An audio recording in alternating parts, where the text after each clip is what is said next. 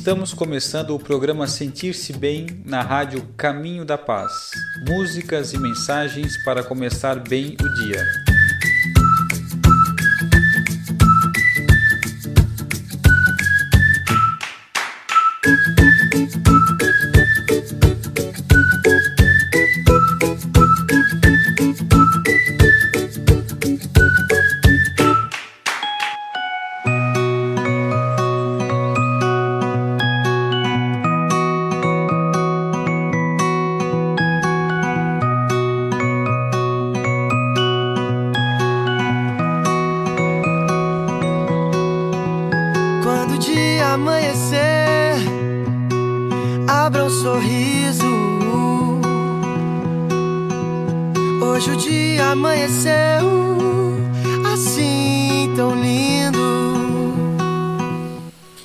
Isso aí, meus amigos. Estamos ao vivo na web rádio Caminho da Paz. Meu nome é Pablo e vamos estar juntos nesse programa que foi pensado com muito carinho para trazer boas vibrações para o seu dia. Sorriam todos com um sentimento de gratidão, porque é mais um dia que Deus nos concedeu. Espero que todos estejam bem e aproveito o momento para fazer aquele convite especial. Acesse nosso site radiocaminhodapaz.com.br, deixe o seu recado e também baixe o nosso aplicativo na opção Links. E quem já está nos ouvindo pelo aplicativo pode acessar o menu no canto superior esquerdo e também mandar um recado, pedir uma música, interagir com nossas redes sociais. Esses são os canais da rádio para você participar, enviar sua sugestão e falar para a gente o que você está achando dos nossos programas. Seu comentário é muito bem-vindo para nos ajudar a construir uma rádio cada vez melhor. Participem! Então vamos agora à leitura do Livro dos Espíritos, né? primeira obra da codificação espírita. Estamos na parte terceira, capítulo 4, Casamento e Celibato. Estamos no capítulo da Lei de Reprodução, na questão 695. A pergunta de hoje é: Allan Kardec fez, será contrário à lei da natureza o casamento, isto é, a união permanente de dois seres? Pergunta parece ser óbvia, né? Mas será contrário à lei da natureza o casamento, isto é, a união permanente de dois seres? Vamos ver, no final do programa a gente dê junto a resposta dos espíritos, ok? Vamos à nossa reflexão do Evangelho por Emmanuel, comentários segundo Mateus. Estamos aqui no capítulo de Mateus, capítulo 5, 48. Portanto, sede vós perfeitos, como é perfeito vosso Pai Celestial. E o comentário de Emmanuel de hoje é com o título de Bondade. Ao apelo divino mestre, ao apelo do divino mestre, recomenda-nos sede perfeitos. Evitemos a indesejável resposta da aflição. Ninguém pode trair os princípios de sequência que governam a natureza e o tempo será sempre o patrimônio divino, em cujas bênçãos alcançaremos as realizações que a vida espera de nós. Antes de cogitar da colheita, ateitamos, atendamos a sementeira. Ah, interessante aqui, né? Antes da gente pensar do que vai colher, vamos prestar atenção no que a gente está semeando. Antecipando a construção do teto de nossa casa espiritual, no aprimoramento que nos cabe atingir, edifiquemos os alicerces no chão de nossas possibilidades humildes, erguendo sobre elas, sobre eles, as paredes de nossa renovação, a fim de não nos perdermos no movimento vazio. Iniciemos a perfeição de amanhã com a bondade de hoje. Ninguém é tão deserdado no mundo que não possa começar com o êxito necessário. Hum, legal, não tem ninguém que não possa ser bom, né? A pessoa às vezes a gente pensa, ah, não tem nada para dar, nada para fazer, tem, a gente pode ser bom. Não intentes curar o enfermo de momento para outro. Cede-lhe algumas gotas de remédio salutar. Então, claro, a gente decidiu, né, vamos ser bom, vamos fazer o bem, mas a gente não pode ter a pretensão de, de, de ajudar as pessoas e que elas já fiquem, às vezes, boa no outro dia ou na mesma hora. Né? Não, não, então ele fala, não intente se curar o enfermo de um momento para outro, porque a natureza não, não dá saltos. Não busque regenerar o delinquente a rudes golpes verbais. Ajuda-o, de algum modo, oferecendo-lhe algumas frases de fraternidade e compreensão. As pessoas não vão mudar de, de atitude de uma hora para outra, porque faz tempo que nós agimos assim. Né? Então é um trabalho, é um progresso lento. Não procures estabelecer a verdade num gesto impetuoso de esclarecimento espetacular acreditando desfazer as ilusões de muitos anos, em um só dia. Enceta a obra do reajuste moral com os teus pequeninos gestos de sinceridade à frente de todos. Não suponhas seja possível a milagrosa transformação de alguém no caminho empedrado da crueldade ou da ignorância. Faze algo que possa servir de plantação inicial de luz no espírito que te propões reformar.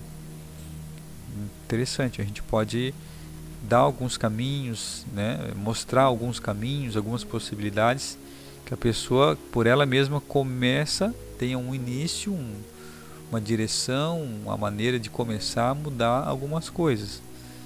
Então a gente, a gente não pode mudar as pessoas, a gente pode orientar, dar algumas instruções, apontar os caminhos, incentivar, mostrar os benefícios, mas isso é de cada um.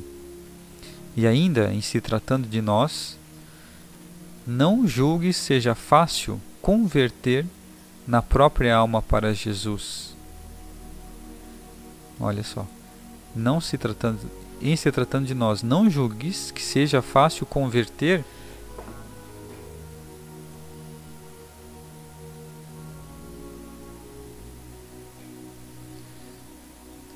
a própria alma para Jesus. Num instante rápido, trazemos conosco vasto acervo de sombras e precisamos serenidade e diligência para desintegrá-las pouco a pouco ao preço de nossa própria submissão à lei do Senhor que nos rege os destinos.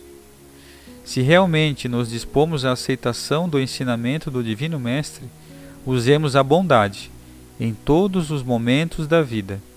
Bondade para com o próximo, bondade para com os ausentes, bondade para com os nossos opositores, bondade para com todas as criaturas que nos cercam. A bondade é chave de simpatia e conhecimento que descerraremos a passagem para as esferas superiores. Com ela, seremos mais humanos, mais amigos e mais irmãos. Avancemos assim com a bondade por norma de ação, retificando em nossa estrada os aspectos e experiências que nos desagradam na estrada dos outros. E desse modo, estejamos convictos de que o sonho sublime de nosso aperfeiçoamento encontrará em breve futuro plena concretização na vida eterna. Isso está em Reformador, março de 1957. É, então, resumidamente, devemos, temos que ser bom. Bacana. Vamos agora à poesia de Braulio Bessa, Força do Professor. Eu deixo aqui hoje a minha mensagem de esperança quando eu olho para cada criança e deixo também a minha mensagem de, de gratidão e de reconhecimento a cada professor desse país. Diz assim: Um guerreiro sem espada, sem faca, foice ou facão, armado só de amor, segurando um giz na mão. O livro é seu escudo que lhe protege de tudo que possa lhe causar dor. Por isso eu tenho dito, tenho fé e acredito na força do professor.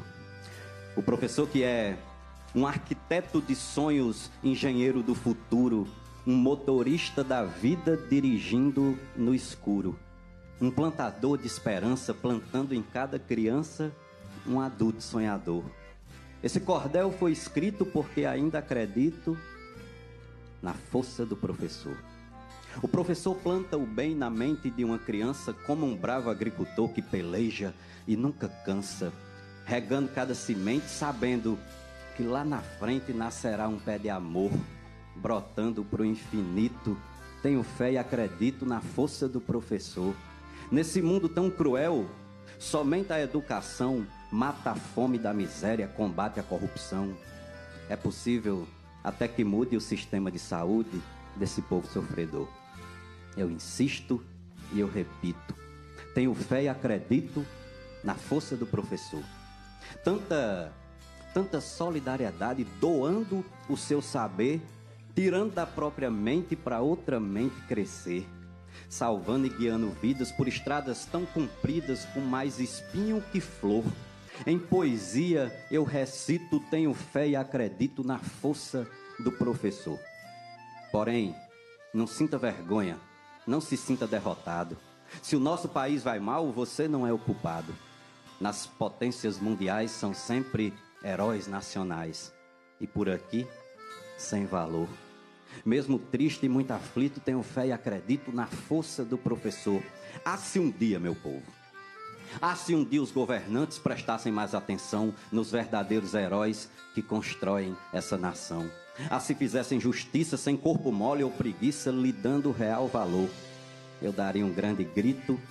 Tenho fé e acredito na força do professor, na força de quem é forte mesmo sendo enfraquecido, por não ser valorizado, por não ser reconhecido, por quem está lá no poder assistindo o padecer sem ouvir nosso clamor. Ah, se fosse diferente, ah, se até um presidente se curvasse a um professor.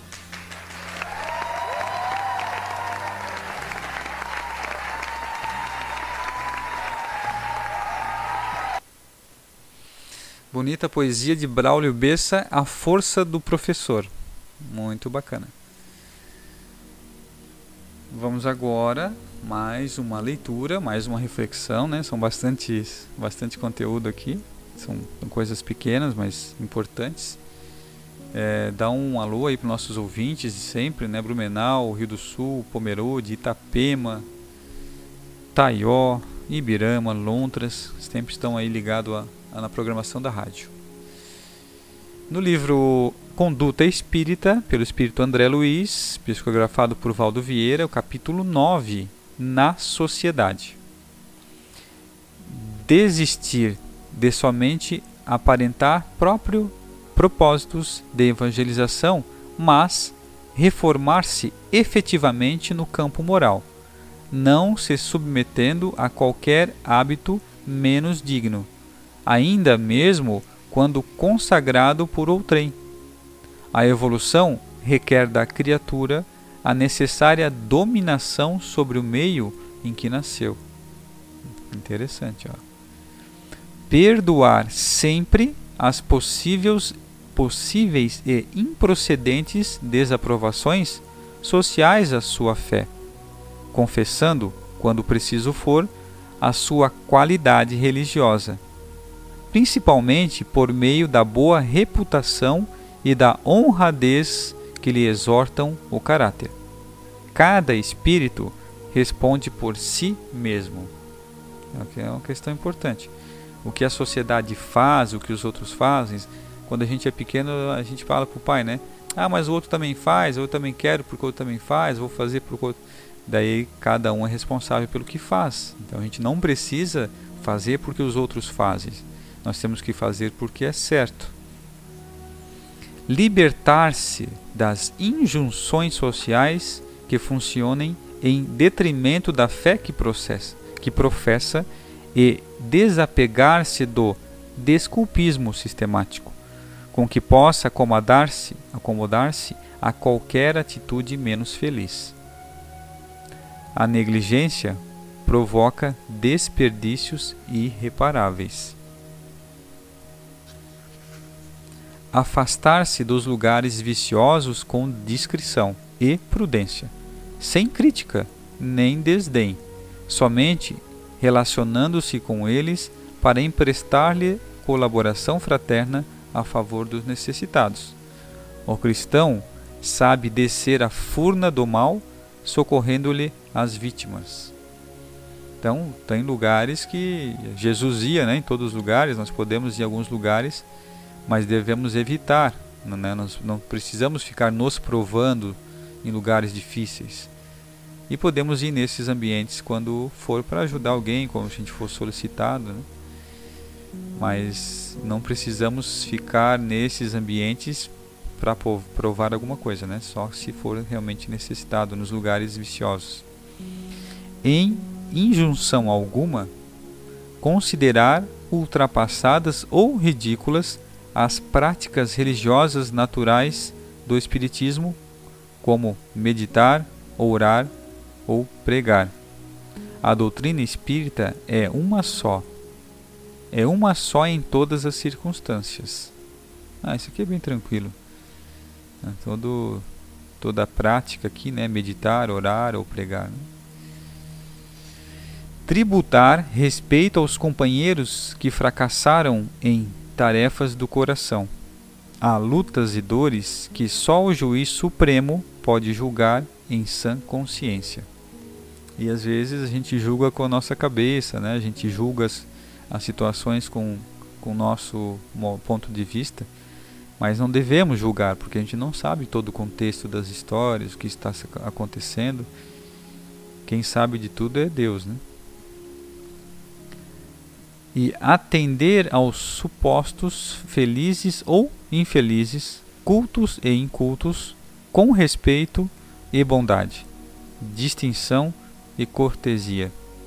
A condição social é apenas apresentação passageira e todos os papéis são permutáveis na sucessão das existências.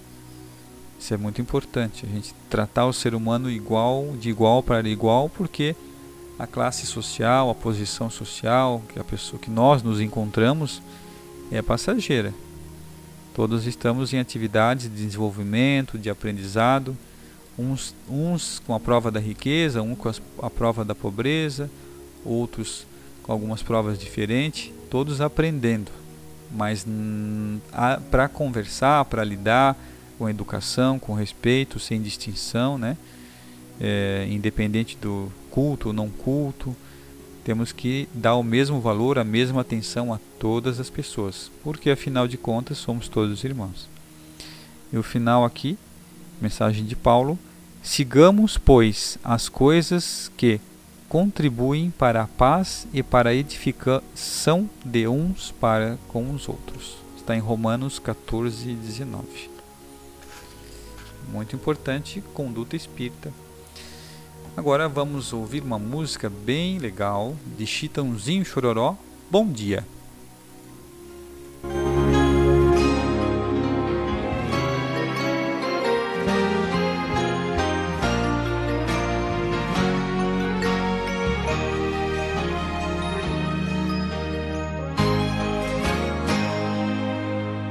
O grande sentido da vida é a gente vencer cada dia, como se fosse o maior de todos os prêmios. E quem pode dar a partida são todos que têm harmonia. Pra gente cantar a canção do terceiro milênio. A gente tem muita esperança, devemos plantar a semente. Sorriso que tem nossa gente. Ninguém vai mudar nossa ideia. Eu sei que você vai sorrir. Por isso cantamos bem alto pro mundo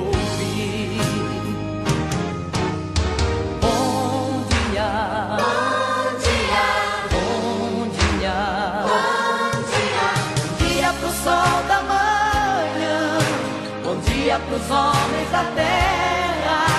Bom dia, irmão ou irmã. Bom dia pra quem não faz guerra.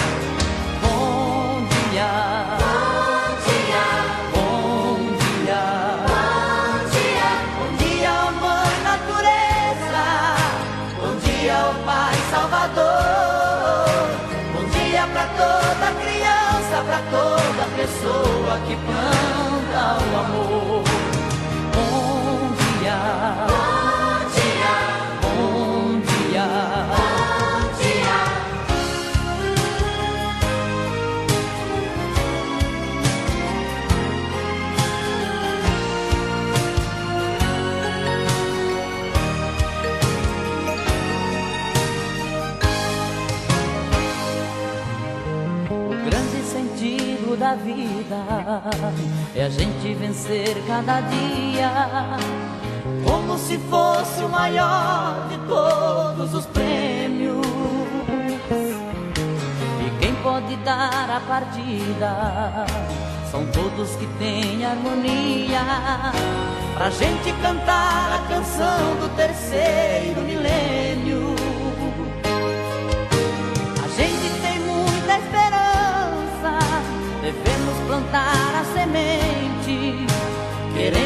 O sorriso que tem nossa gente. Ninguém vai mudar nossa ideia. Eu sei que você vai sorrir. Por isso cantamos bem alto pro mundo ouvir. Bom dia. Bom dia, Bom dia. bom dia, Bom dia pro sol da manhã. Dia pros homens da terra. Bom dia, irmão ou irmã. Bom dia pra quem não faz guerra.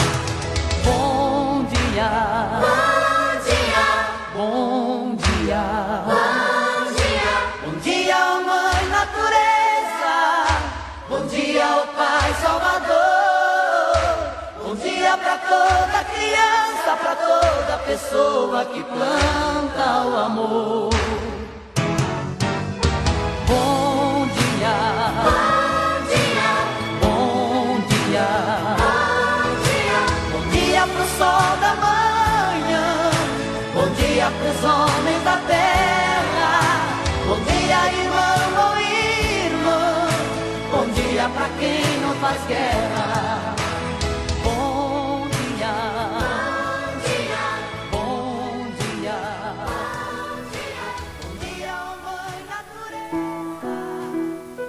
Então ouvimos a música de Chitãozinho Chororó, Bom Dia.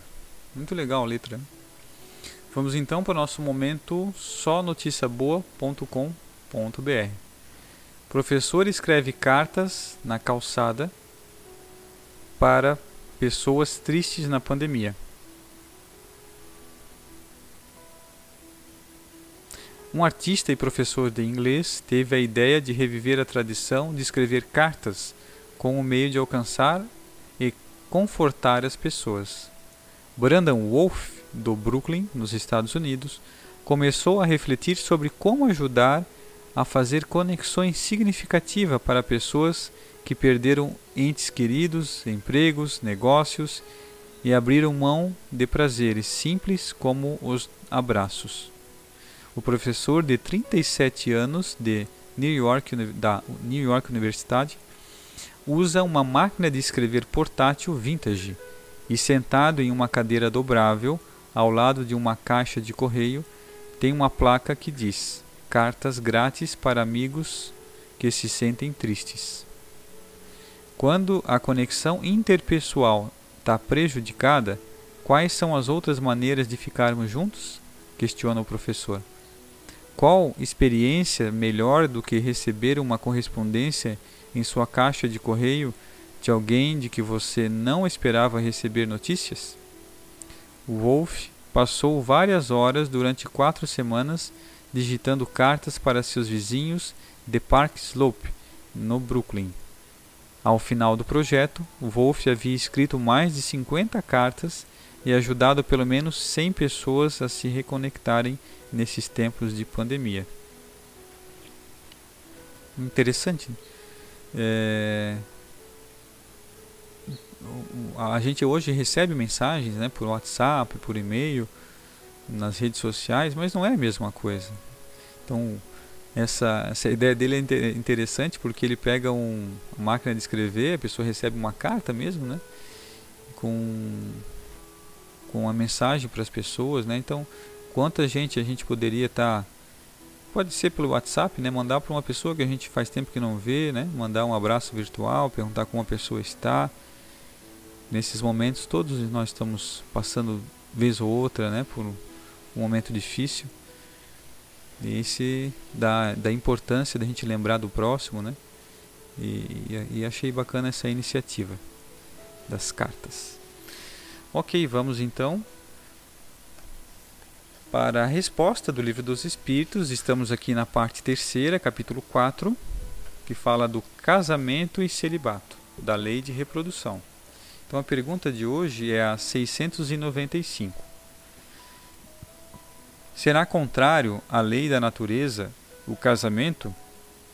Isto é, a união permanente de dois seres? Pergunta que Allan Kardec fez.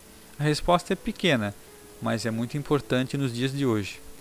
É um progresso na marcha da humanidade. Então, muitas pessoas menosprezam o casamento, acham que não precisa mais casar, acham que é coisa do passado, né? que o futuro não vai ter mais casamento. Não é o que diz a lei, não é o que o dizem a espiritualidade. Ó.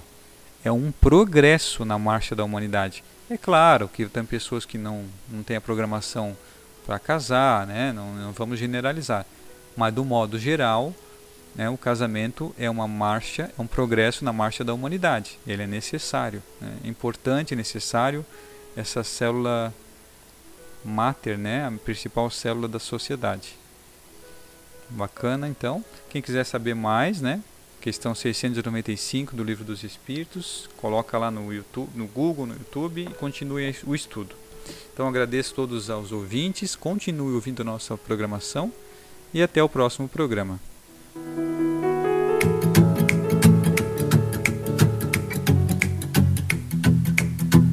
Olá, você ouviu o programa Sentir-se Bem na rádio Caminho da Paz. Músicas e mensagens para começar bem o dia.